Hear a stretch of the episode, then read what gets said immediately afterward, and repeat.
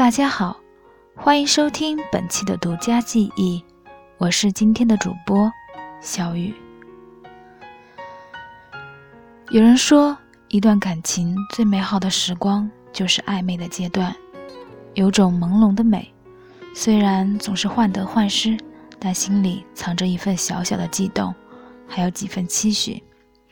但也有句歌词里说，暧昧让人受尽委屈。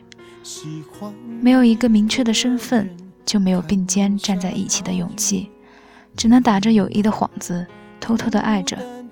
这样的暧昧，让人低到了尘埃里。今天就给大家带来一篇傅太华的文章：如果不爱，就别暧昧。忙碌了好几天，难得有空休息一下，恰好好朋友小叶约我出去玩。我不好拒绝，也正好有空。中午，我俩在咖啡店里喝咖啡，她还是很了解我的口味。小叶这个女孩是个典型的吃货，我俩聊起吃的，她总是滔滔不绝，给我的感觉就是这座城市大街小巷的美食都被她吃过一遍了。我们每次出来吃饭，总是她带我，而且每次去的地方都不一样。隔三差五，他就能发现新大陆一样。有时候我真的被他惊讶到。我们在说起吃的时候，他突然说了一句：“前几天一个男的给他买了一箱零食。”我笑着问他：“你是不是谈恋爱了呀？人家都给你买零食了。”小叶使了一个眼神给我：“才没有呢，只不过别人送的东西照收不误，不能浪费了。”我产生了疑惑，问他为什么收这些东西呢？你们并没有确定关系，这样收下好吗？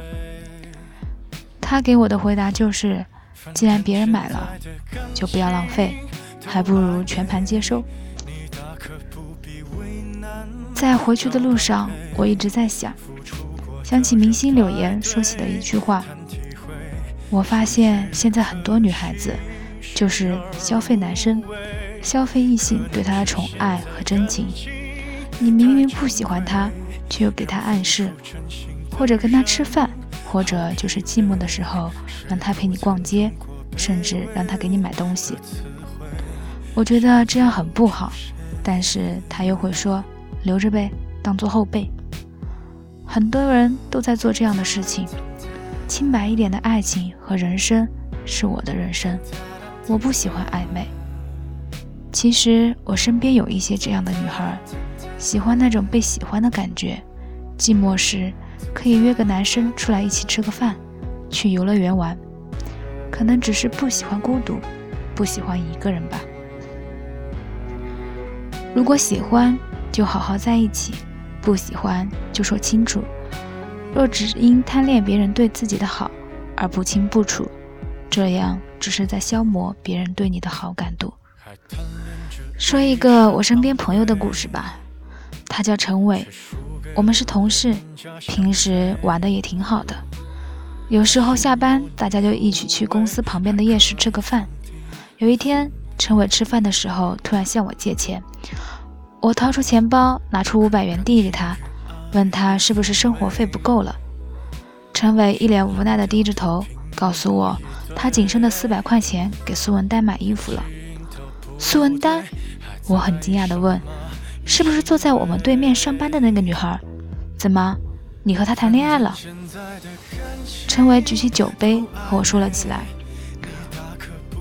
我是经朋友介绍认识她的，一开始也没什么，后来慢慢的，我发现我有点喜欢她。她也非常随和，经常约我出去吃饭，我陪她逛街，给她买零食。”只要他想要的东西，我都尽力给他买。我打断了陈伟的话：“和女生在一起吃饭，男生付钱是正确的，只是你们确定关系了吗？”陈伟说：“没有。”我开玩笑的说：“真爱呀，生活费都全搭进去了。不过你也该有所表示了，总不能一直这样下去。爱需要态度明确，需要表达的。”能多狼狈，我自以为过了一个星期，陈伟把五百块钱还给了我。我问他有没有进一步发展，他说：“哎，别提了，都是假的。”我后来跟他表白，他直接跟我说，他心里已经有别人了，让我早点放手。我就很纳闷了，为什么每次逛街吃饭总是找我，倒是找心上人去啊？我笑他，人家不找你，谁帮他付钱呀？你俩现在感情呢？怎么样？还能怎样？我又不是傻子，我身边不多他一个朋友，他喜欢跟谁就跟谁去。后来在我印象中，陈伟没有和苏文丹联系过了。那个女孩最后好像过得很落魄，没有跟任何人在一起，因为不熟悉，我们了解也就这么多。我想，爱你的人一定会和你表达清楚，跟你搞暧昧的人。未必是爱你的，爱伴随着一种责任，在适当的时候，双方都有明确的态度。而暧昧生于友情，潜于爱情，游刃于二者之间，不可无，但也别太深。该清醒的人总归要清醒。暧昧像是一种可以推脱责任的游戏，没有承诺就无需责任。过去你为他付出的种种。可能一瞬间只是一场梦，梦醒了才发现自己失去了很多，又痛苦了很多，而他却毫无感觉，似乎若无其事。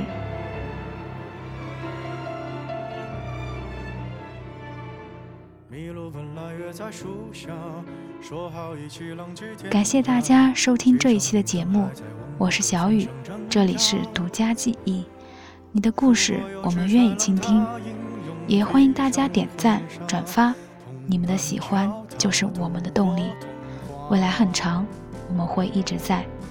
本期的独家记忆到这里就结束了，祝大家安好，我们下期节目再见。别再进化，别世界太假，我们该露出爪牙。相爱相杀，别再想更好的办法，优胜劣汰字典上疤。